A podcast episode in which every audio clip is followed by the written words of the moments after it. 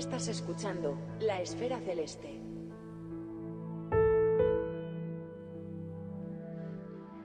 En este episodio queremos continuar ayudando a difundir las bases de alguna de las ramas de la astronomía científica más conocidas. En esta ocasión hablaremos de astrometría, de sus conceptos de base y de la manera de enfocar bien los primeros pasos, pero también de recursos y técnicas para mejorar. Y lo haremos de la mano de Ramón Navas. Esperamos que lo disfrutéis y si os quedáis con dudas o tenéis sugerencias, ya lo sabéis. Poned un comentario en el podcast o llamad a Ramón.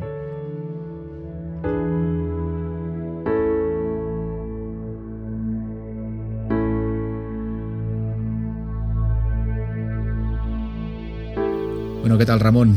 ¿Cómo estás? Muy bien, encantado de volver a participar. Sí, ¿no? Sí. Uh, yo también, ¿eh? muy contento de que nos hayas dedicado un rato otra vez.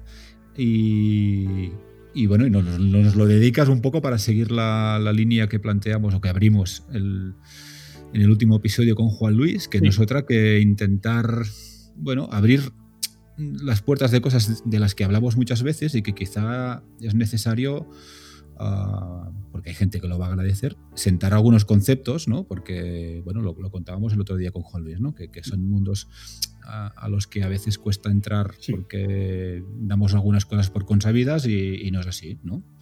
Sí, sí yo creo que eh, este tema en concreto de la astrometría, que suena un poco más minoritario, pero no es, no es más difícil que la fotometría, me atrevería a decir, eh, y se complementan muy bien. Además, eh, en mi caso particular, yo empecé al revés. Empecé, lo primero que me dediqué es a la astrometría, antes que a la fotometría.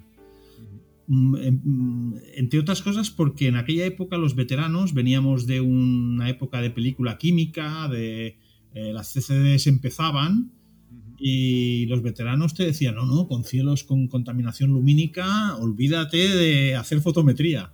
Y en cambio la astrometría, pues... Eh, desde este punto de vista no es que no importe la contaminación lumínica, pero es eh, muchísimo más robusto el, el método. Sí, Luego afecta, claro que afecta, eh, te pone un límite que no puedes hacer objetos más débiles, pero los resultados, eh, digamos, de los objetos eh, que tengas asequibles de astrometría por contaminación lumínica que tengas, pues pueden tener una previsión altísima. No, no, no. Desde ese punto de vista, parecía como una garantía de lo que íbamos a hacer era pues eso, íbamos a obtener buenos resultados y dije, pues empecemos por la astrometría, porque puestos a no saber ni astrometría ni fotometría, empecemos con algo que mi cielo no me limite. Ese fue mi primer mi primer dogma cuando empecé a, claro. con esto de la astrometría. Claro. Pues uh, para empezar, bueno, uh, no sé si, si, hace falta definir lo que es la astrometría, porque al final sí. es un concepto muy, muy sí. fácil, ¿no? Pero la, la astrometría es mm, seguramente eh, una de las disciplinas, aunque parece una cosa muy moderna, seguramente es la más antigua de, de un, o una, no me atrevería a decir la más, pero casi me, diría que la, la, primera disciplina que se, se empezó con, con la astronomía porque no es otra cosa que medir la posición de un objeto, de un planeta, de un asteroide, de un cometa, de cualquier objeto, incluso de una estrella, en el cielo respecto uh, a las demás estrellas y respecto a la posición de la Tierra. O sea, todo es eh, medir posiciones. Es una cosa tan, tan, tan, simple y tan compleja, pero tan simple como, como medir posiciones. Eh, los antiguos y no tan antiguos, eh, pues Kepler, a base de astrometría hecha a ojo, porque no tenía ni telescopio, fue capaz de ver que la órbita de Marte era elíptica. Y eso lo hizo como composiciones calculadas eh, a ojo, de decir, Marte está pasando este, entre esta estrella y esta estrella, eh, con sus mapas, eh, pero no deja de ser astrometría mmm, a simple vista, con errores importantes, pero lo hizo con suficiente rigor, él y sobre todo su maestro, el Ticho Brahe, que, que, le permitió eh, ver que la órbita de Marte no se ajustaba a un círculo perfecto que, lo, eh, que se pensaban, sino a una parábola. O sea, que, que la astrometría viene de muy, de muy lejos, ¿eh? de muy lejos. Actualmente, pues tenemos la suerte de, tener, de disponer de telescopios, tenemos la suerte de disponer de cámaras CCD, Con lo cual, lo que era unos errores de pocos minutos de arco que se hacían a simple vista, lo cual tiene mucho mérito, Dicen que las mejores observaciones de Tycho Brahe eh, rondaban los 30 segundos de arco de error, o sea, medio minuto, lo cual tiene un mérito impresionante. Y hemos de pensar que hoy en día, eh, pues casi con cualquier equipo de aficionado, precisiones por debajo de un segundo de arco se obtienen. ¿eh? Y de hecho, para, lo veremos un poco más adelante, para adquirir un, lo que se le llama un código MPC, un código del Minot Planet Center para medir cometas y asteroides, que es una de las tareas que más habitualmente los que nos dedicamos a la astrometría hacemos, medir la posición de cometas y asteroides, pues el MPC, el Minor Planet Center, te exige llegar a esta precisión. Uno de entrada, si no lo ha hecho nunca, dice, un segundo de arco. Em, parece una cosa muy difícil y mm, luego la, cruda realidad es que es mucho más fácil de, conseguir de lo que puede parecer. Vale, vale. Eh, eh, aquí el concepto, eh, es decir, mm, para alguien que, esté interesado ¿no?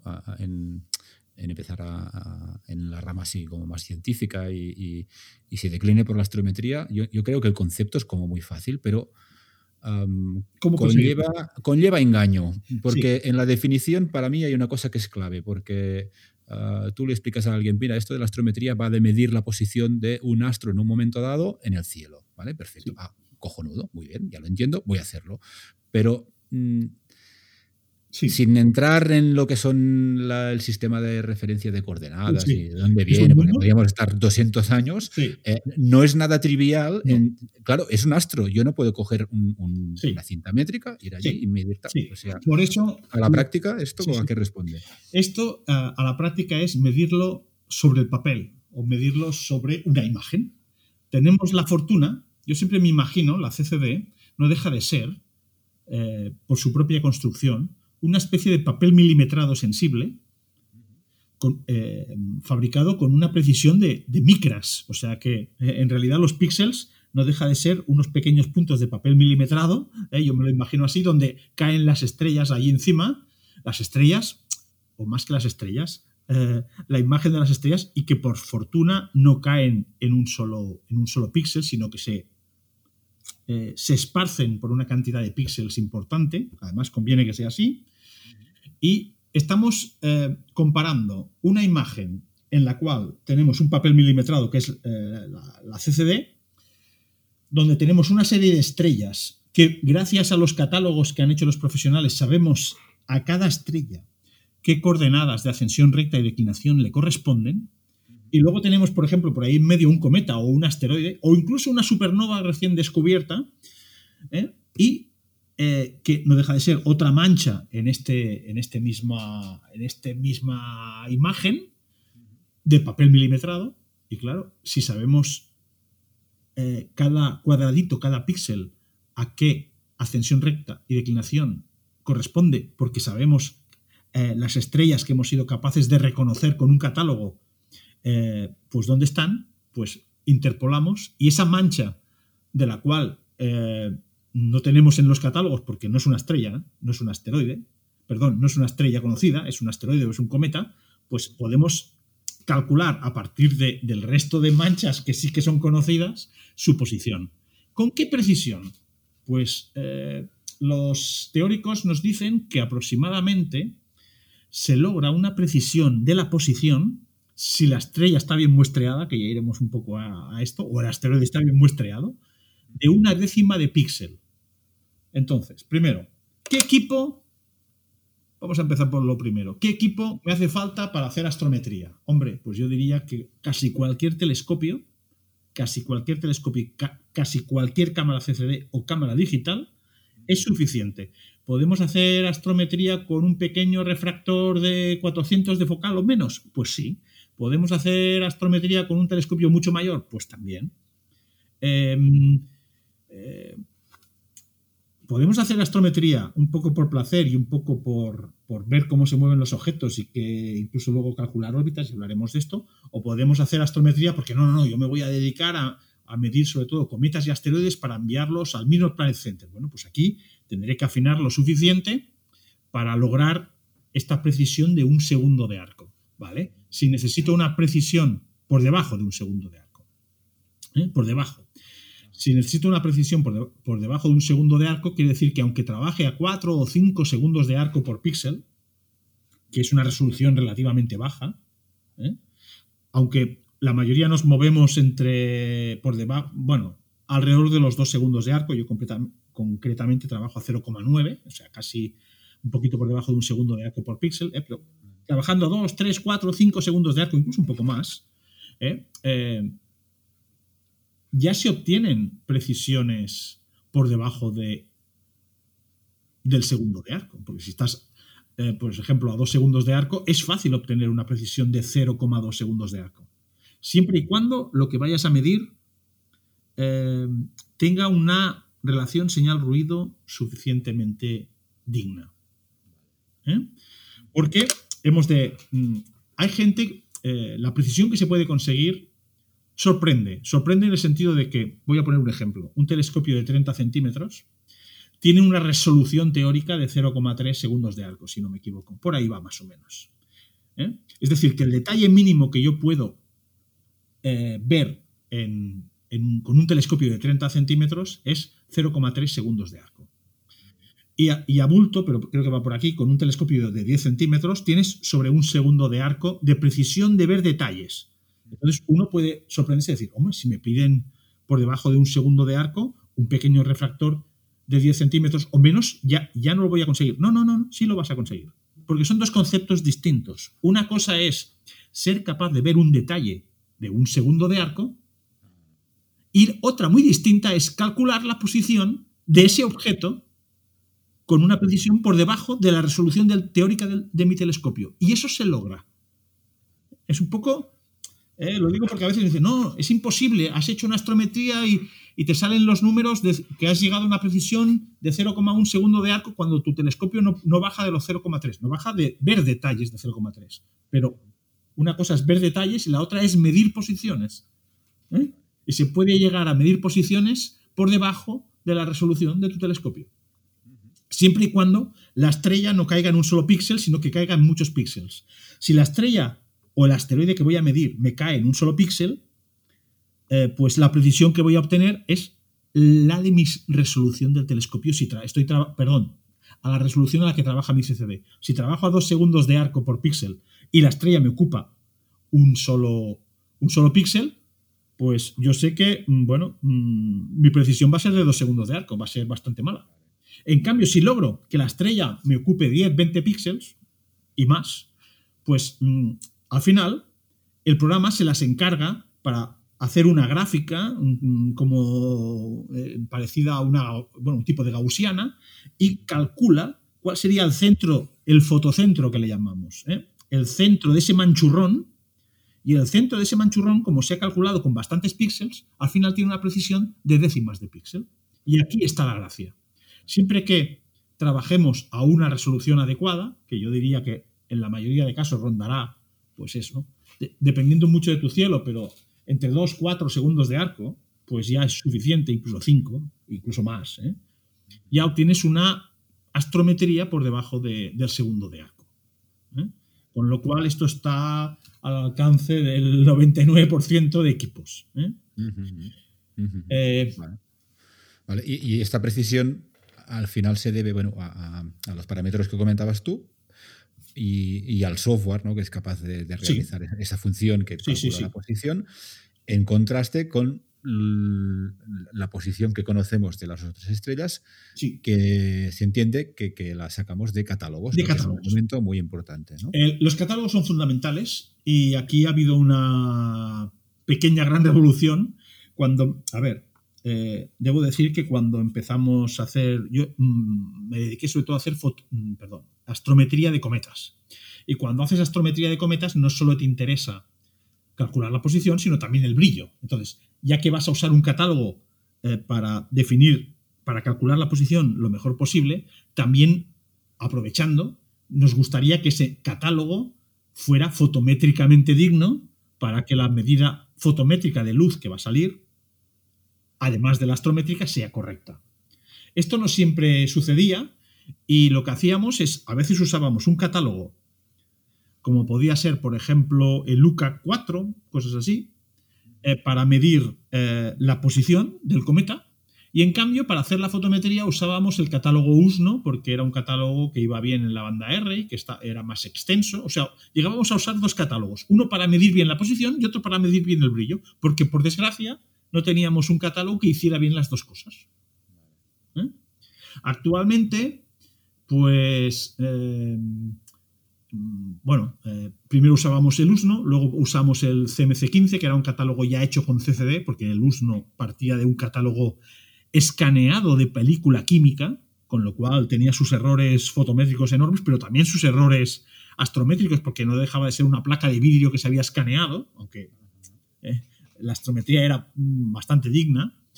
Luego tuvimos ya el catálogo CMC15, que era un catálogo hecho ya con CCD, y que, bueno, y que habían usado un filtro fotométrico, era una cosa muy digna, pero ahora, por fortuna, desde hace bien poquito, se lanzó el satélite Gaia y tenemos el catálogo Gaia DR2. Creo que ahora se acaba de publicar ya el DR3, aunque todavía no, no está implementado en los programas que usamos, pero supongo que pronto lo tendremos. Este catálogo tiene una precisión astrométrica brutal, tan brutal como que nosotros nos conformamos con digamos, con décimas de segundos de arco y este catálogo no sé si llega a varias millonésimas. O sea, es una barbaridad. Eh, vamos sobrados de catálogo. Y encima es un catálogo que también fotométricamente, aunque es un poco peculiar, también está hecho desde el espacio, con lo cual, siempre que podamos, eh, pues si podemos usar el actual catálogo Gaia, pues eh, haremos una, una astrometría, digamos, si lo haremos bien o lo haremos mal, no será por culpa del catálogo, será porque, nuestro instrumental no da más de sí.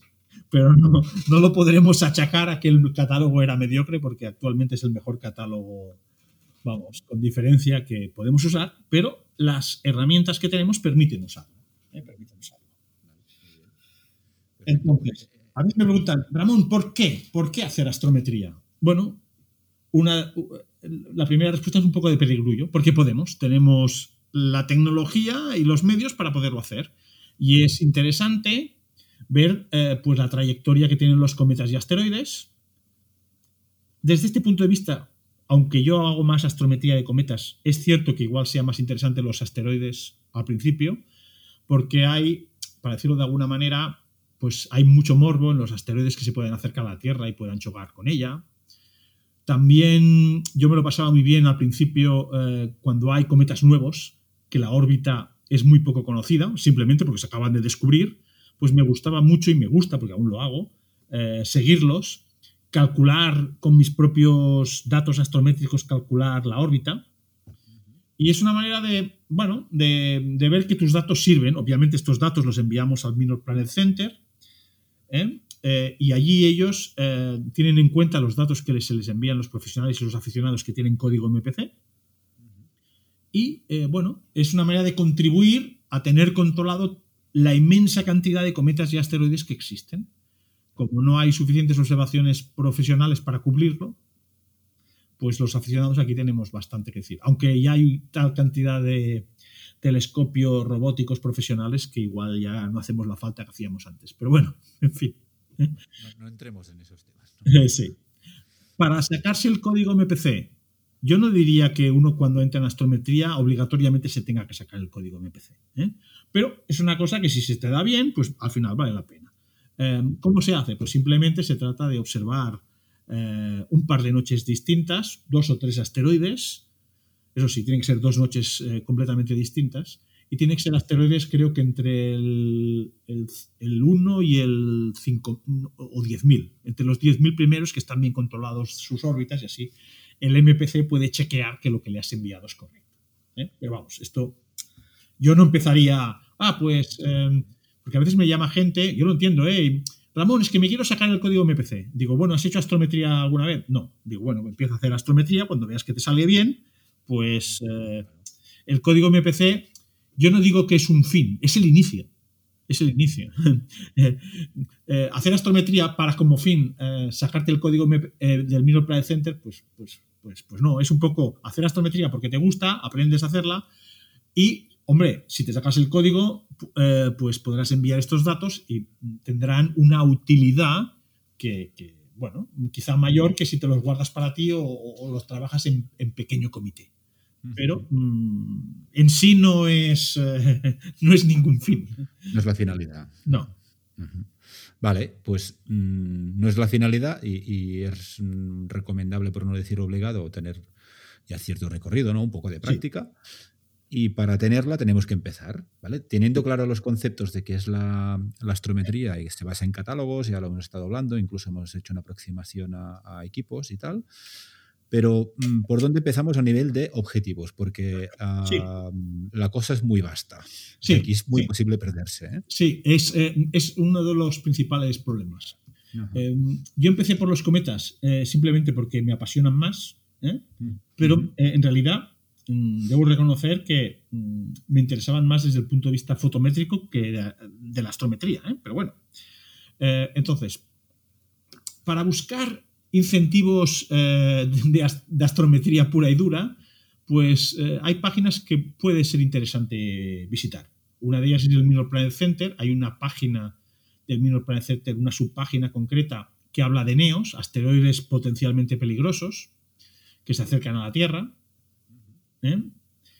Eh, y también hay una página muy interesante que se llama Neodis, donde eh, en esta página está especializada en Neos y tiene la virtud de que todo lo que has enviado al MPC, a veces ver lo que has enviado al MPC es un tanto farragoso, en cambio, en el Neodis todo lo que hayas enviado al MPC lo tabulan por observatorios, por objetos, te dicen los errores que has cometido de posición, lo que le llamamos los residuos, es una página muy completa, la del Neodis, y muy actualizada. Y bueno, de tanto en tanto, eh, también hay otra página interesante que es el JPL, del Laboratorio de Propulsión a Chorro de Pasadena, donde también hay alertas de neos, te dicen qué neos se están acercando a la Tierra y que conviene observar. Eh, incluso hay una página, eh, lo que pasa es que ahora yo para, iniciarse no, no, la, no la hablaría demasiado, que es una página, no me saldrá el nombre, también del MPC, que te avisa de los neos recién descubiertos. Esta página antes la, seguíamos bastante porque siempre había objetos, mm, bueno, de la magnitud 16, 17, 18, 19, 20, asequibles, que estaban recién... Mm, NeoCP se llama la página, ahora me ha salido el nombre. NeoCP es Neos para confirmar. Esta página era muy interesante porque eran neos, eh, asteroides que estaban muy cerca de la Tierra, que se habían descubierto igual hace pocas horas o ayer, ¿eh? no, no, era mucho más, y que por lo tanto había que observarlos sí o sí o los íbamos a perder. ¿Eh? Y perderíamos la posibilidad de saber su órbita y, de, bueno, incluso de calcular si, son una potencial amenaza. Esta página, que todavía existe, el problema es que muchas de las alertas que hay eh, pues son de asteroides de la magnitud 22, 23, 24, fuera del alcance de la mayoría. Pero conviene irla mirando de tanto en tanto porque de tanto en tanto salen objetos asequibles que son interesantes de, poder confirmar. No es a lo que más me he dedicado, pero sí que he hecho algunos. Pero empezar por aquí es difícil en el sentido de que estos objetos, digamos, eh, neos por confirmar, de entrada, el MPC te ofrece unas coordenadas aproximadas. Con lo cual hay que Mm, no es fácil encontrarlos. Suelen ser débiles, suelen estar cerca de la Tierra, por lo cual van muy deprisa. Bien, vamos a centrarnos un poco. ¿Cómo, empezamos? ¿Cómo trabajamos todo esto? Lo primero que hay que saber cuando quieres hacer astrometría de un objeto, asteroide, cometa, de, un asteroide, de algo que se mueve, es saber a qué velocidad va. No saber a qué velocidad va en kilómetros por hora, que esto nos ayuda muy poco, o en metros por segundo, sino saber cuántos segundos de arco, o minutos de arco incluso, o grados, se va a mover pues por segundo, por minuto o por hora. Por fortuna, esto el MPC te lo facilita. Entonces es un simple, eh, voy a poner un ejemplo de Peregrullo. Eh, imaginemos un asteroide que se mueve a dos segundos de arco cada minuto. Bien, se mueve dos segundos de arco cada minuto de tiempo. ¿eh? Y mi resolución a la que estoy trabajando es de dos segundos de arco. Hombre, pues sí que le puedo tirar un minuto sin miedo a que se me haya movido de píxel, para, decirlo de alguna manera. Este sería el primer criterio. Los objetos que se mueven muy rápido hay que dispararles tiempos de exposición más cortos para que no me salgan movidos. Y si me salen movidos, por fortuna, si salen un poquito movidos y lo que tienes es un pequeño tracito, los programas informáticos que tenemos, como Astrométrica, se las apañan bastante bien para calcular el, fotocentro ¿eh? de este tracito. Si es un tracito muy largo, más vale no medirlo. Aunque hoy en día no pasa tanto, pero antes que las cámaras eran peores y no había tanta sensibilidad y tal, o cuando un asteroide era muy rápido y cercano y no le podías tirar suficiente tiempo porque todo y ser cercano igual era muy pequeño y era poco brillante, salían trazos bastante, bastante largos. En, ese, en esos casos eh, se llegaba a hacer eh, la pequeña chapuza de medir el principio del trazo y el final del trazo e interpolar eh, la posición del medio. Esto, la verdad, yo no lo he llegado a, a tener que usar, porque quizá tampoco me he enfrentado nunca a asteroides tan rápidos y exponerles tanto tiempo para que salgan tan movidos. ¿eh? Pero, pero era como los veteranos explicaban eh, que hacían la astrometría, mm, hablo de tiempos pretéritos cuando las cámaras no tenían la potencia que tienen ahora. O sea que había hasta estos trucos para, para poder medir los objetos que se mueven. Pero la astrometría no solo va de, mover de medir objetos que se mueven. Fundamentalmente es eso, porque es lo que más nos interesa, asteroides y cometas pero recuerdo varios casos de algún descubridor de una supernova que casi pierde el descubrimiento porque no fue capaz de medir con precisión o de medir o de decir, eh, dijo, no, he descubierto una supernova, me lo invento, ¿eh? en la galaxia M33 y está a más o menos tantos grados o tantos minutos por encima del núcleo, ¿no? Eso, haces una foto, eh, le haces astrometría de la, de la supernova y das exactamente las coordenadas exactas de, la supernova. O sea, tiene estas otras aplicaciones secundarias. Tiene alguna otra, como es medir estrellas dobles. Aunque hay otros procesos para medir estrellas dobles, las estrellas dobles un poquito más separadas, se pueden medir perfectamente con programas astrométricos como Astrométrica y algún parche que hizo Julio Castellano para que se llama dobles, y tú eliges la primera estrella eh, y le llamas en astrométrica pues con un nombre A y a la segunda como BBB y por simple astrometría el programa calcula la distancia entre las estrellas y el ángulo de, vamos el ángulo desde el norte de una, respecto a la otra es decir que con astrometría se pueden hacer más cosas que simplemente medir cometas y asteroides aunque yo diría que a lo que nos vamos a dedicar fundamentalmente es a, medir cometas estéreos, aunque el tema de dobles eh, mm, también eh, se basa en la astrometría, aunque no sea hecha de esta manera. Eh, dobles más cerradas se hacen con programas que no son astrométrica, pues se hacen con otras técnicas que en realidad lo, que estás haciendo es astrometría. a veces relativa solo, pero es astrometría. ¿eh? porque estás midiendo eh, la posición de una respecto a la otra. Es decir, que la astrometría para dobles, para cometas, para asteroides, para definir dónde está bien una supernova, por ejemplo, para estas cosas, sirve. También sirve, pero esto ya es una anécdota en el caso de los aficionados, aunque se puede hacer en uno o dos eh, estrellas. Imaginemos la estrella Barnard, que es la, la segunda más o tercera más cercana a la Tierra, me parece está a 6 o nueve años luz, siempre me confundo. ¿eh? Bueno, de esta estrella eh, podríamos hacer una observación hoy y una observación al cabo de seis meses y veríamos como su paralaje ¿eh? Nos ha cambiado la posición de la estrella respecto al fondo. Ojo que esta estrella también se mueve muy rápido y habría que descontar su movimiento propio. Pero quiere decir que un aficionado con las estrellas más próximas, muy pocas, pero con las más próximas, tenemos actualmente la precisión suficiente para medir su distancia. Esto era impensable, pero ahora se podría llegar a hacer. No estoy diciendo que uno se meta en astrometría para medir la distancia a las estrellas, porque no, no es este el campo, ¿eh? pero es solo para visualizar la potencia del método astrométrico para medir eh, pues muchas cosas.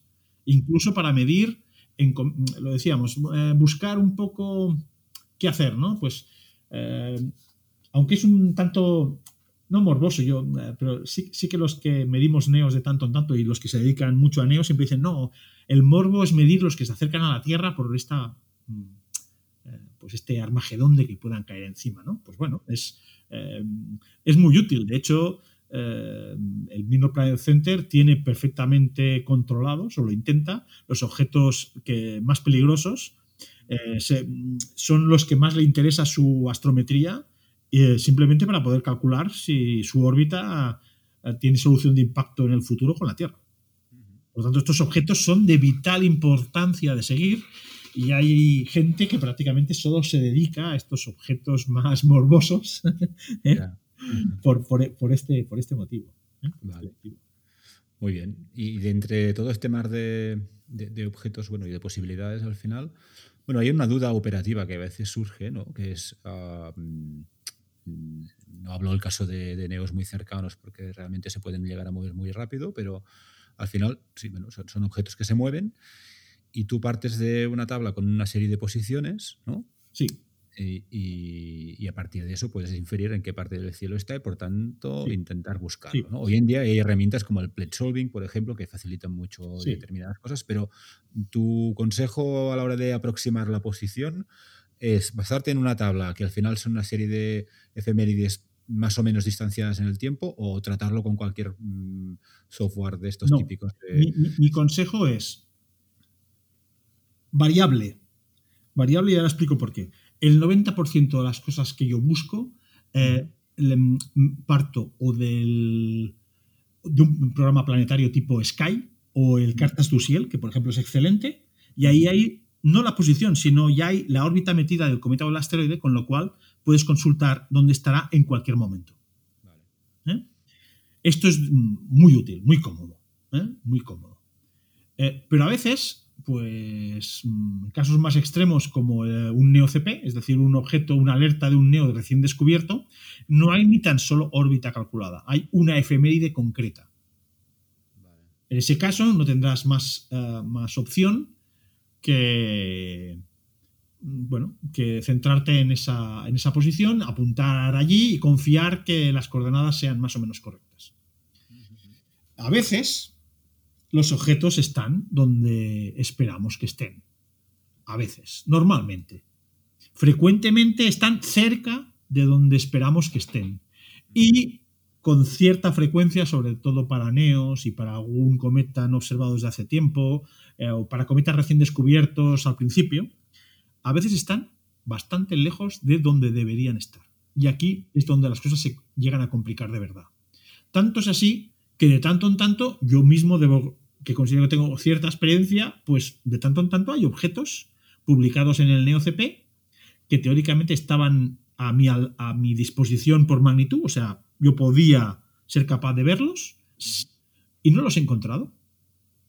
Y no los he encontrado. A veces no los he encontrado yo y, y mira si no los ha encontrado nadie, pero otras veces otros compañeros han sido capaces de encontrarlos y simplemente ese día yo, por lo que fuera, no lo he encontrado. No hace mucho, mira, otro de los objetos raros para los que hacer astrometría, se descubrió un asteroide muy cercano a la Tierra, pero pequeño, no hace mucho, y ha resultado ser, por el tipo de órbita que tiene, tiene toda la pinta de ser una fase de los, eh, de los Apolo. En el pasado ya hice el Apolo 12, me parece que es, la segunda etapa del Apolo 12, si no recuerdo mal, la pude observar y le hice astrometría. Y esta vez quería intentarlo con esta otra segunda etapa, no sé si es un Apolo 8, un Apolo 9, no, no, no recuerdo exactamente, se sospecha. Y lo intenté, y lo intenté no hace mucho, ahora un- una o dos semanas. Eh, miré las coordenadas publicadas en The Sky, eh, sacadas del MPC. Decía una posición. El programa Cartas du decía otra, y el MPC directamente por efemérides decía otra. Había como uno o dos grados de distancia entre una y otra. Las intenté las tres. No lo he encontrado en ninguna. No quiere decir que no esté, porque encima era un objeto de magnitud 20, con lo cual no es aquello que apuntas y ves enseguida que está. No, apuntas, te pegas una o dos horas haciendo tomas y confías que aparecerá, porque sabes la trayectoria que lleva y suma. Y, y, ojo, para los objetos débiles, una cosa que no hemos hablado, eh, no es que haya que empezar por aquí, pero cuando haces astrometría lo normal es que con el tiempo de exposición que calcules seas capaz de ver el objeto, pero esto no siempre sucede. Puede ser un objeto de magnitud 20, como era el caso, y que el tiempo máximo de exposición que le puedes dar sea 30 segundos. Y en 30 segundos yo no veo magnitud 20. Bien. Pero, pero, aunque no sepas exactamente dónde está, lo que siempre suele estar muy bien definido es cuántos segundos de arco se mueve y en qué ángulo se mueve. Y estos datos se le pueden meter a astrométrica. De esta manera tú haces en lugar de una única toma, haces centenares de tomas y al momento del apilado le dices al programa Astrométrica o a otros, pero básicamente lo hacemos con Astrométrica, decir, ahora me vas a apilar todas estas imágenes, pero no una encima de la otra, para que me coincidan las estrellas, ¿no? Porque entonces no ves el asteroide. Me las vas a apilar de manera que esté donde esté el asteroide, si está siguiendo esta trayectoria, que esto normalmente va a misa, eh, me aparecerá como un punto y las estrellas me aparecerán movidas. Y de esta manera somos capaces de ver asteroides que si no, con nuestros telescopios no podríamos llegar a ver. Mm, vale, pero esto que comentabas, una duda rápida, y no, me extiendo en esto, ¿eh? pero ah, el ejemplo que acabas de poner de tratar eh, el apilado con astrométrica con esta técnica, suponiendo que tienes la cámara súper eh, bien orientada. Sí, es que esta es la clave. Para hacer astrometría, mm, quizá yo soy bastante caótico y me he saltado muchos pasos, lo primero es que hay que tener la cámara súper bien puesta. Súper bien puesta no quiere decir que tengas un ángulo cero con el norte, no. Que tengas un ángulo conocido y el programa debe conocer ese ángulo. ¿Eh? Yo soy bastante maniático y me gusta tener la cámara lo más cerca posible del 0 grados. Y la tengo completamente ahora a 0,12, me parece. más o menos. ¿eh? ¿Eh? Porque además, de una noche a la otra, sin tocarla, hay, nuestros telescopios tienen pequeñas holguras, pequeñas cosas, y este ángulo puede variar muy ligeramente. Pero sí que eh, estamos obligados a conocerlo y, y, parte, yo diría que hacer astrometría es relativamente fácil, configurar los programas para hacer astrometría ya no es tan fácil. No es muy complicado, pero no es tan fácil. De hecho, una de las cosas que normalmente más ayuda me piden es esta. Oye, Ramón, lo tengo todo preparado, pero Astrométrica no me reconoce bien los campos. Bueno, pues ahí entro remotamente, hago mis cálculos, un poco de experiencia y un poco de... Bueno, es difícil de explicar porque no es difícil de hacer, pero sí que es cierto que para que el programa vaya fino, ah, no, tengo una varita mágica de decir, tenéis que hacer esto. No. ¿eh? Pero bueno, hay ayudas ya por internet que ayudan a. Por ejemplo, hay un programa fabuloso que se llama astrometry.net, que tú subes una imagen eh, una imagen incluso en JPEG. Lo ideal es subirla en feeds. Tú subes una imagen allí y al cabo de un rato el programa vía web te contesta diciendo tu resolución por píxel, eh, tu ángulo, te da todas las respuestas. Bien, la respuesta que te da ahí te da el, el, ángulo, que es una de las cosas que nos interesa para poner en astrométrica.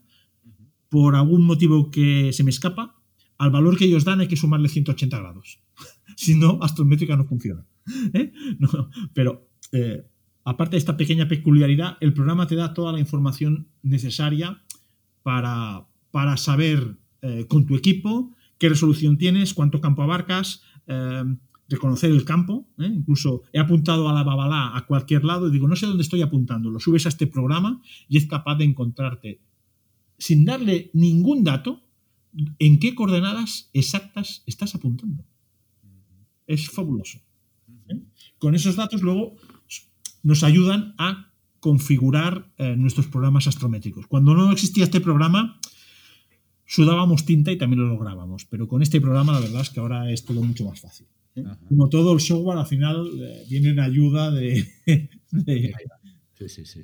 Bueno, y tener muy claros también los conceptos, ¿no? Porque al final sí, sí, lo, lo, que comentaba yo antes es tan tonto como si sabes que tengo que corregir, mm, puedo tender a plantear la imagen con el, 0 grados desde el norte porque lo está corrigiendo por software, pero si no, si obvio este paso, evidentemente. Ah, vale. Otra cosa que me parece que también a veces ah, puede costar de entender para alguien que no, que no sepa cuál es la operativa ¿no? para, para, realizar astrometría es que al final, ahora hablábamos de objetos que se movían, ¿no? de distintas técnicas para incluso detectarlo cuando está por debajo de nuestra capacidad. Mm, pero la aproximación para fotografiar algo que se mueve entiendo que al final es generar como ventanas, ¿no? porque mm, nuestro telescopio tiene el movimiento sincronizado con el cielo, no con el objeto ni con su órbita. Sí. Con lo cual, para, cazarlo, entre comillas, al final tenemos que definir ¿no? ventanas teniendo en cuenta que va a pasar por allí, ¿no? Sí. Sí, la mayoría de objetos, la mayoría, tendremos horas incluso de tiempo para que el asteroide no salga del campo. Es decir, eh, no siempre pasa. Hay algunos asteroides tan cercanos que no tienes horas, tienes minutos. ¿Eh? Estos suelen ser los más complicados, porque a veces cuando apuntas ahí, como quien dice, ya se ha marchado. ¿eh? y vas con un estrés de, tener que avanzarte. Pero no hay que empezar por ahí. Si empezamos por los asteroides más fáciles, pues típicamente mm, tendremos mm, horas, incluso eh, en algunos eh, el, asteroide mm, tardaría en escaparse del campo que fotografiamos un día, por ejemplo. Y, si es un transneptuniano, varios días, ¿eh? porque su movimiento es muy lento. Una de las claves para hacer las cosas bien es, mm, primero, ver qué velocidad tiene. Y mi máxima siempre es la siguiente. Por eso yo uso. La gente me dice, Ramón, usas tiempos de exposición extrañísimos, 137 segundos. Sí, porque es lo que me ha salido del cálculo. Entonces, eh, si ese objeto tiene una cierta velocidad yo tengo una resolución por píxel, divides una cosa por otra y te da un número concreto, que es el máximo tiempo que tú puedes disparar para que el asteroide nos haya movido un píxel. Pues ese es el tiempo que siempre intento usar. Porque si puedo tener ese tiempo de exposición, ¿para qué tirar menos y tener menos eh, relación señal-ruido? ¿eh? Voy siempre al máximo. En algunos casos es eh, 30 segundos, 5 segundos en algunos, o un segundo, eso pasa eh, en objetos muy cercanos, pero típicamente son tiempos que rondan 100, 200, 300, 400, hasta 1000 segundos o más. Pero del orden de centenares de segundos es muy habitual para la mayoría de objetos. ¿eh? Incluso se puede... Eh, no, eh, hay una formulita que dice, no es tanto que el asteroide no se haya movido un píxel. La clave es que el asteroide no se haya movido lo que llamamos medio píxel de cielo, ¿eh? o tu valor FWHM. Yo siempre digo que la astrometría es comparar una especie de papel milimetrado que ondula y se mueve, que es el cielo, con el papel milimetrado casi perfecto que tenemos en, nuestras imágenes CCD. ¿eh? Entonces, lo primero que tenemos que conocer es, en nuestro cielo, cuál es el detalle mínimo que eh, somos capaces de ver. Y muchas veces en cielos de aficionado, como son los nuestros, pues es, esto es bastante patético. Solemos tener valores de 3, 4 segundos de arco, 5, 6 segundos de arco de FWHM. Vale. Entonces, en realidad, eh, aunque trabajemos a un segundo de arco por píxel, si nuestro cielo es de 4, lo que nos dicen es los profesionales es que es tontería que, lo, que el objeto no se haya movido tu resolución, sino que voy a parar sino que lo que interesa es que no se haya movido la mitad del valor de tu píxel celeste, que le llamo, ¿eh? Eh, de, de, tu pedacito de cielo eh, mínimo que eres capaz de detectar. Si tu FWHM es de 4, pues con que el objeto se mueva dos segundos de arco, te lo puedes permitir. Por mucho que tú trabajes a 0,5 segundos de arco. Si da igual, si tu cielo no permite más de, de 2, por lo tanto, puedes tolerar que se mueva un poquito más con este cálculo que con el otro. ¿eh? Para objetos débiles, normalmente yo uso este, este segundo cálculo, que es un poco más generoso, permite movimientos un poquito mayores, porque en realidad el límite lo pone más tu cielo que tu telescopio. Claro, claro, claro. Y, y, a todo esto, también el, el, concepto aquí clave es la relación señal-ruido, ¿no? Cuando hablamos Sí. de exposición. Tan clave como que hay un valor, no voy a decir que me lo cojo, mm, sí, sí, me lo cojo prácticamente al pie de la letra, que es el siguiente. Voy a ver si me explico. Uno de los errores mayores que cometemos y que yo he cometido cuando empiezas es, eh, quieres medirlo todo, y quieres medirlo todo y al final te atreves a medir objetos ultra débiles, de magnitudes 21 y 22 y ¿Qué, ¿Qué, sucede? Con los objetos muy débiles, al final, la resolución señal-ruido, perdón, la relación señal-ruido puede ser muy baja.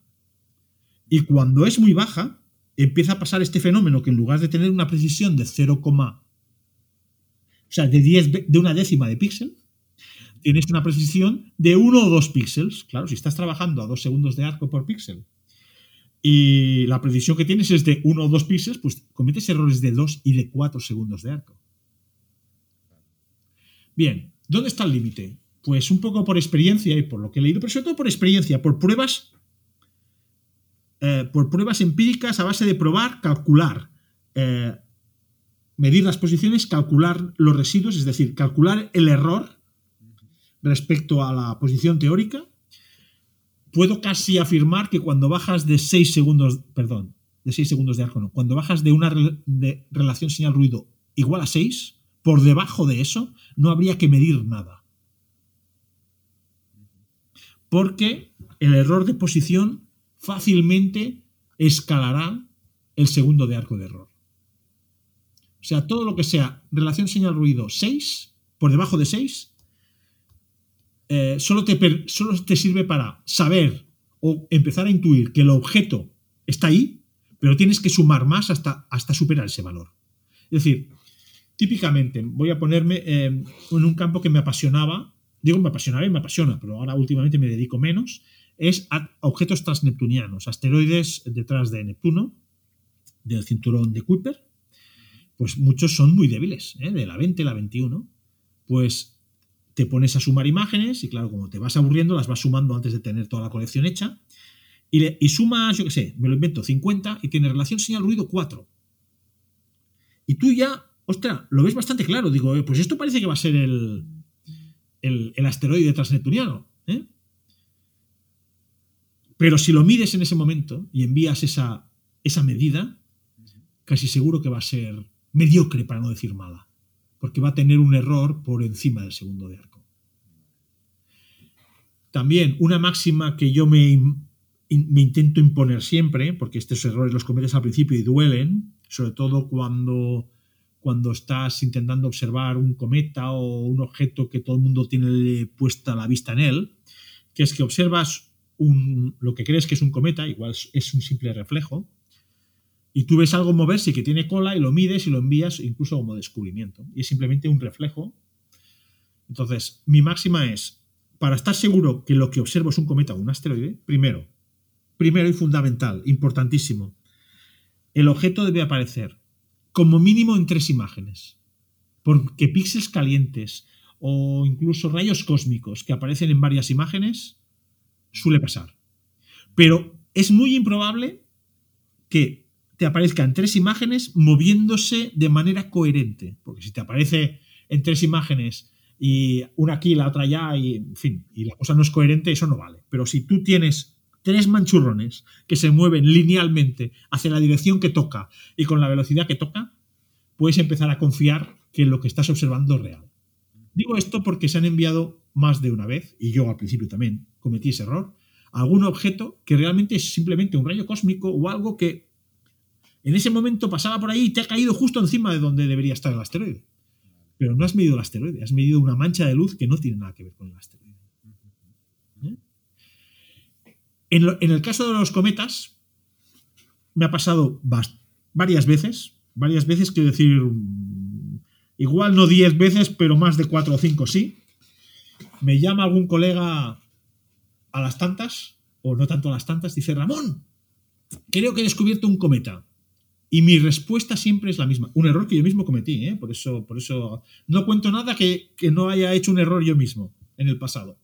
¿Eh? Digo, mm, mi pregunta siempre es la misma, la misma que me hicieron a mí. Ramón, ¿tienes una estrella brillante dentro del campo o cerca del campo? Sí, ¿cómo lo sabes? Pues porque lo que estás midiendo con un aspecto de cometa fantástico y que además se mueve, suele ser el reflejo de una estrella brillante que no tiene por qué estar dentro del campo, aunque suele estar dentro del campo. ¿Cómo se descarta que no es un cometa? Simplemente mueves un poco el, telescopio, quitas o apartas la estrella y el reflejo o desaparece por completo o se va fuera de su posición. Es una cosa que siempre hay que hacer. Si crees que estás descubriendo un cometa y tienes una estrella brillante dentro o cerca del campo, mueve el telescopio, vuelve a hacer imágenes, y verás que por desgracia ese preciado cometa no, es solo un reflejo. Esto, y como digo, mm, me ha pasado a mí mismo y serán 5, 6 o 7, he perdido la cuenta, colegas que con los años, en 20 años, me han llamado, Ramón, creo que tengo un cometa. Y siempre mi pregunta es la misma. ¿Hay una estrella brillante cerca o dentro del campo? Y cuando la respuesta, que normalmente lo es, es Sí, ¿cómo lo sabes? Digo, mierda. Porque yo soy el primero que estaría encantado de que un colega descubriera un cometa. ¿eh? Pero esta, este es uno de los, de las cosas que más eh, sustos o falsas alegrías nos ha dado a todos. Claro, vale. Entonces, tenemos ya una aproximación a, bueno, hemos escogido un tipo de objetos, ¿no? Sabemos que hay, bueno, unos temas que hemos de tener en cuenta a la hora de, hacer la, captación de imágenes. Importante el tema de la relación señal-ruido, que al final es un cálculo, ¿no? En el que interviene en tiempo de exposición y el número de cuentas y una serie de cosas. Y realizamos las imágenes pertinentes. Con eso Mm, entramos en lo que sería la reducción de los datos que, nos estas imágenes. ¿no? Sí. ¿Cómo, ¿Cómo, tenemos que abordarlo esto? Sí. Hoy en día es muy fácil, en el sentido de que los programas nos, los dan, nos lo dan prácticamente hechos. A la que tenemos una imagen eh, con nuestros puntitos y tenemos identificado incluso el asteroide o el cometa, incluso el programa Astrométrica, cuando le preguntamos a su base de datos con un botoncito, ¿qué objetos tengo aquí? El programa es capaz de recuadrarte con un cuadradito, marcarte todos los cometas y asteroides que haya en el campo.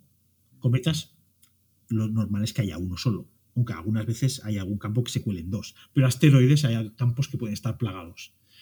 Y nos aparecerá un cuadradito encima de cada asteroide. ¿Quiere decir que todo lo que hay dentro del cuadradito es seguro que es un asteroide? No, y aquí está la trampa, y aquí está donde todos hemos cometido algún error. Marcar lo que el cuadradito de astrométrica nos dice que es un asteroide. ¿Cómo sabremos seguro que es un asteroide? Viendo que se mueve como mínimo en tres imágenes o en tres sumas de imágenes eh, sin imágenes en común independientes. Solo así podremos empezar a estar seguros de que lo que vamos a medir es un asteroide. Porque si está dentro del cuadradito, puede ser una galaxia con forma de cometa que ha pasado, puede ser un rayo cósmico, puede ser un reflejo. Es decir, hemos de verificar que lo que hay dentro del cuadradito que nos dice el programa que eso debería ser el cometa o asteroide, lo es realmente. Porque uno de los mayores errores es fiarse del software y de la predicción, porque el cometa puede no estar ahí, puede ser mucho más débil de lo que nosotros llegamos y en cambio el cuadradito te dice que debería estar ahí. No quiere decir que lo que, lo que estás viendo ahí dentro sea. Normalmente lo es, pero hay que siempre desconfiar, siempre. Siempre. otra cosa, mm, otra cosa que suele que me suele llamar gente eh, es, mm, Ramón, quiero meterme en, astrometría porque quiero descubrir asteroides. Esto suele ser muy frustrante. Eh, tengo amigos que en su día me hicieron esta pregunta y han descubierto asteroides, pero son siempre una minoría. Y hoy en día diría que no es imposible, pero los asteroides que quedan por descubrir están la mayoría por encima de la magnitud 22 o más, o por ahí ronda con lo cual la mayoría de colegas no podrán acceder a descubrir asteroides actualmente. En el pasado se descubrían asteroides, bueno, cuando yo tuve la champa de descubrir un par, pues rondaban la magnitud 19 y medio, 20, que hasta ahí se llegaba bien. ¿eh? Pero cada vez está más complicado. Todavía así hay colegas como José María Bosch, que ha descubierto la tira, eh, Rafa Ferrando es uno de los pioneros que más asteroides ha, ha descubierto, o había descubierto seguramente, porque ahora mm, no, es que ellos lo hagan peor, es que ya están descubiertos, para decirlo de alguna manera, y solo queda lo más difícil. ¿eh? Gustavo Müller, por ejemplo. Gustavo Müller fue un colega, es un colega con el que colaboro bastante y hablamos mucho, y que de hecho eh, me preguntó a mí y él descubrió asteroides antes que yo. Y una vez mm, viendo cómo lo hacía y tal, digo, hombre, pues están, no están tan débiles como me pensaba, y al final tuve la suerte de descubrir un par. Pero es decir que. Eh, mm, eh, hoy en día, eh, ya digo, quizá Gustavo es la excepción de, los colegas que me han llamado a mí y decir, oye, pues me gustaría intentar lo de los asteroides. Y mi respuesta siempre es la misma. Digo, tú intenta observar otras cosas y, tal, aprender, y los asteroides tienen que ser a más a más. Si tu único fin es sacarte el código MPC y aprender esto para descubrir asteroides, lo más posible es que a los cuatro días pues lo hayas dejado porque no hayas descubierto ninguno.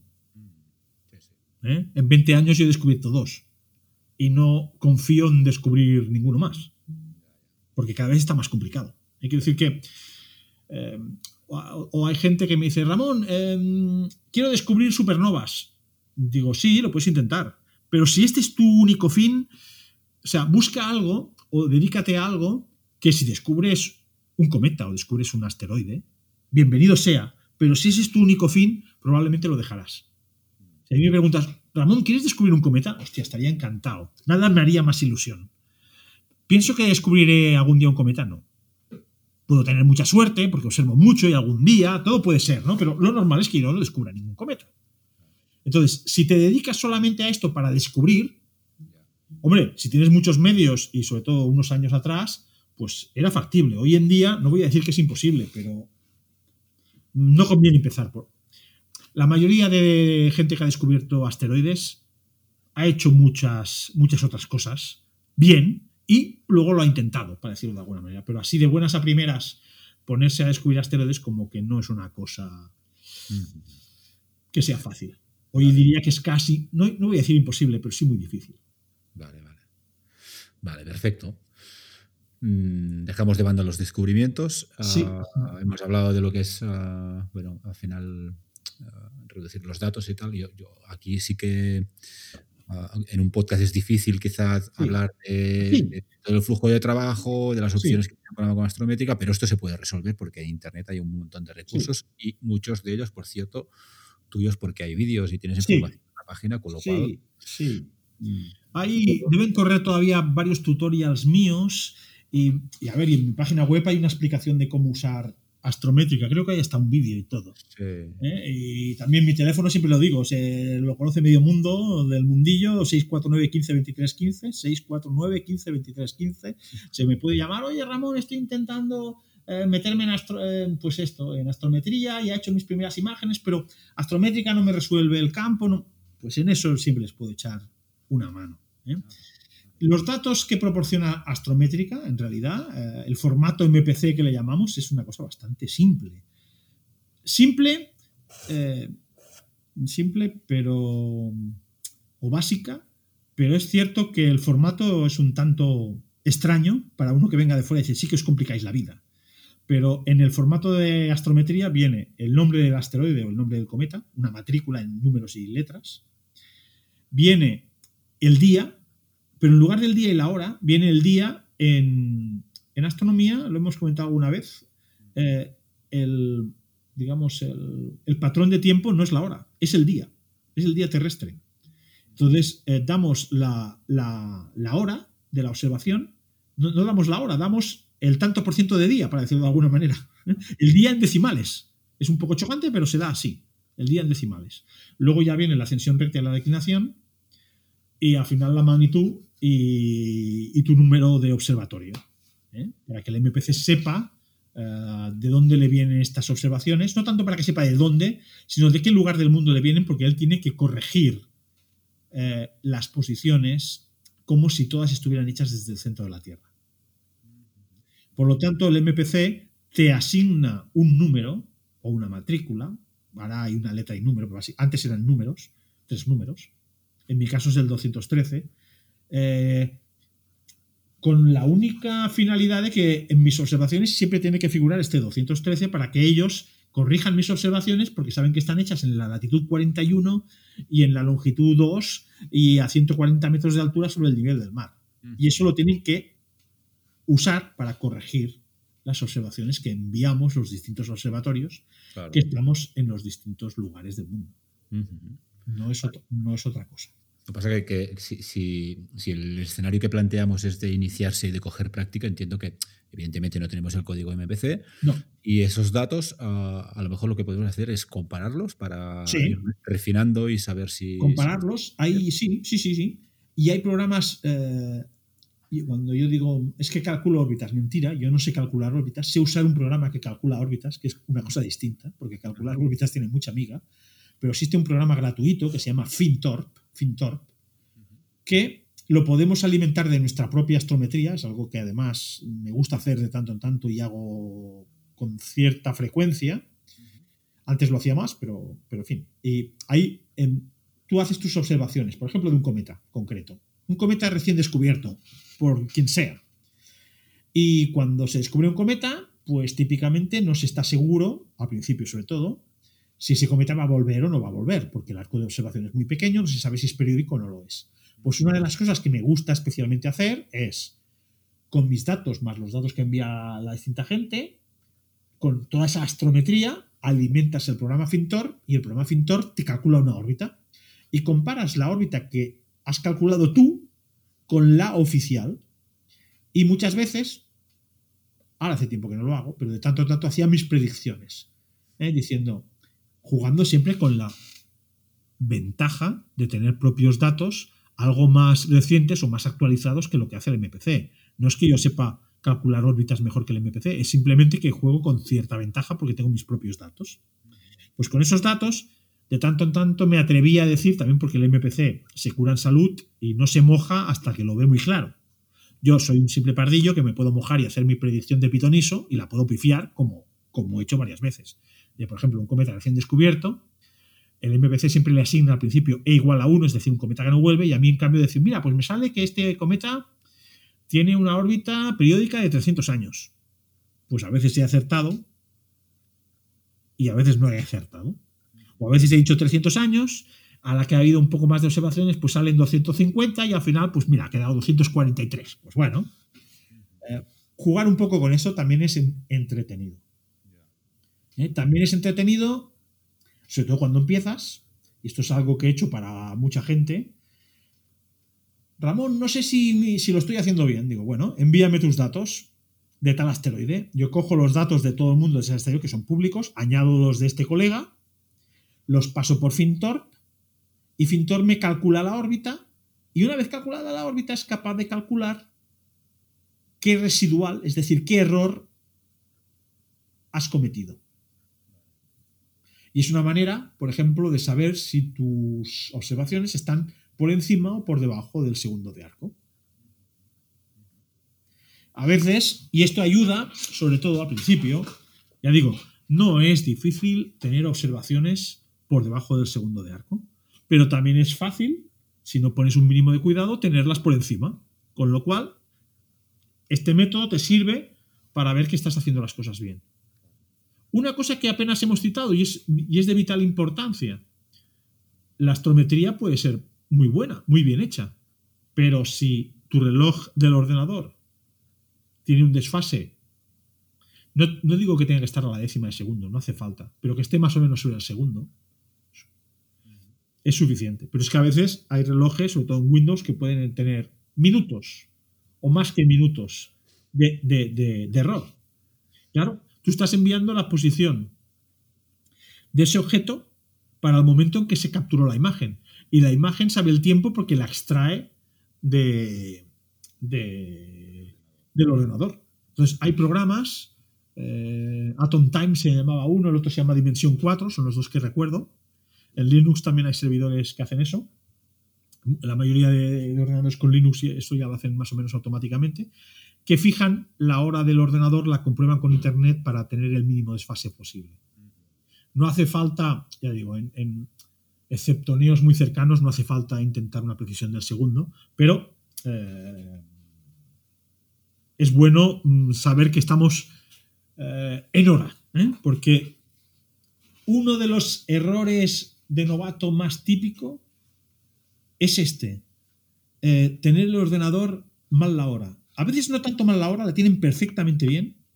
El único problema es que la tienen en hora local en lugar de en hora UTC. Todos mis ordenadores, ya sean en Windows o en Linux, todos van en hora UTC. No es imprescindible, pueden ir en hora local y en el programa astrométrico se le puede hacer la corrección, decir, súmale una o súmale dos. Yo, por simplificar, todos mis ordenadores van en hora UTC.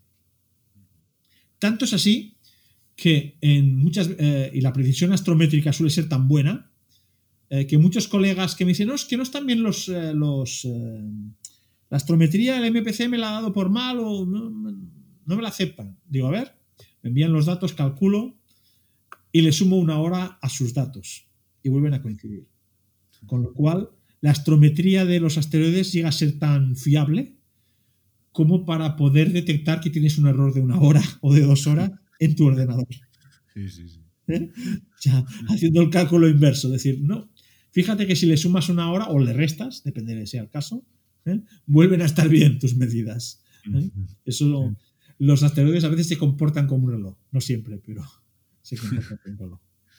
Muy bien. Muy bien, Ramón. Oye, mm, Bueno, yo sé que vamos a publicar el episodio y voy a tener quejas de que se ha hecho corto, porque... Ya. Sí, sí. así como en fotometría yo creo que había mucho más a decir, la charla del otro día de Juan Luis fue oh. espectacular. Yo creo que aquí, mm, hombre, por hablar, yo puedo hablar eh, tres horas, pero creo que que lo, lo, embrollaríamos demasiado. No, yo, yo, creo que lo habíamos enfocado en, en, a ver, vamos a definir los conceptos, porque eso tú y yo lo, hemos hablado largo y tendido, que es que determinadas cosas en formato podcast es muy difícil porque, sobre todo en lo que es configuración de programas, una sí, sí. pero los conceptos muchas veces somos ágiles y vamos haciendo cosas y nos falla un concepto de base y ahí se derrumba todo, ¿no? Sí, o, sea, hacía mucha falta, bueno, pues, plantear esta, este repaso general ¿no? a, lo que son las fases ¿no? y, a qué es la, astrometría. Y luego otro día sí que podemos hacer una aproximación más profunda a, sí, sí, o, a recursos. Sí, lo importante es que la, gente vea pues, qué finalidad tiene, si esa finalidad que hemos hablado me entra o no me entra, porque mm, yo, yo, lo digo, la fotometría no es para todo el mundo. La puede hacer todo el mundo, pero no a todo el mundo le gustará. Y la astrometría pasa exactamente lo mismo. No es para todo el mundo.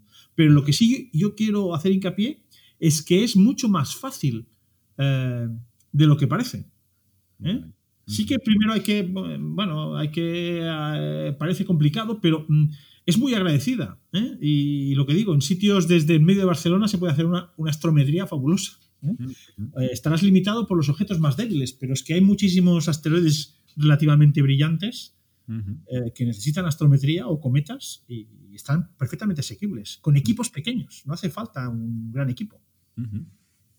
Muy bien.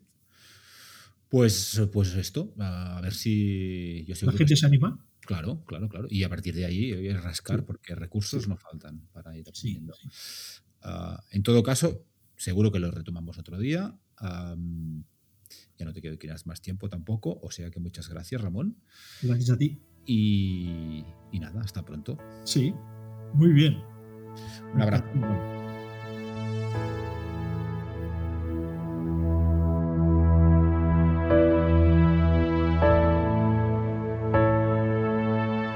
Podéis escuchar la esfera celeste en todas las plataformas de podcasting. Encontraréis más información sobre todos los episodios y sus invitados en laesferaceleste.com.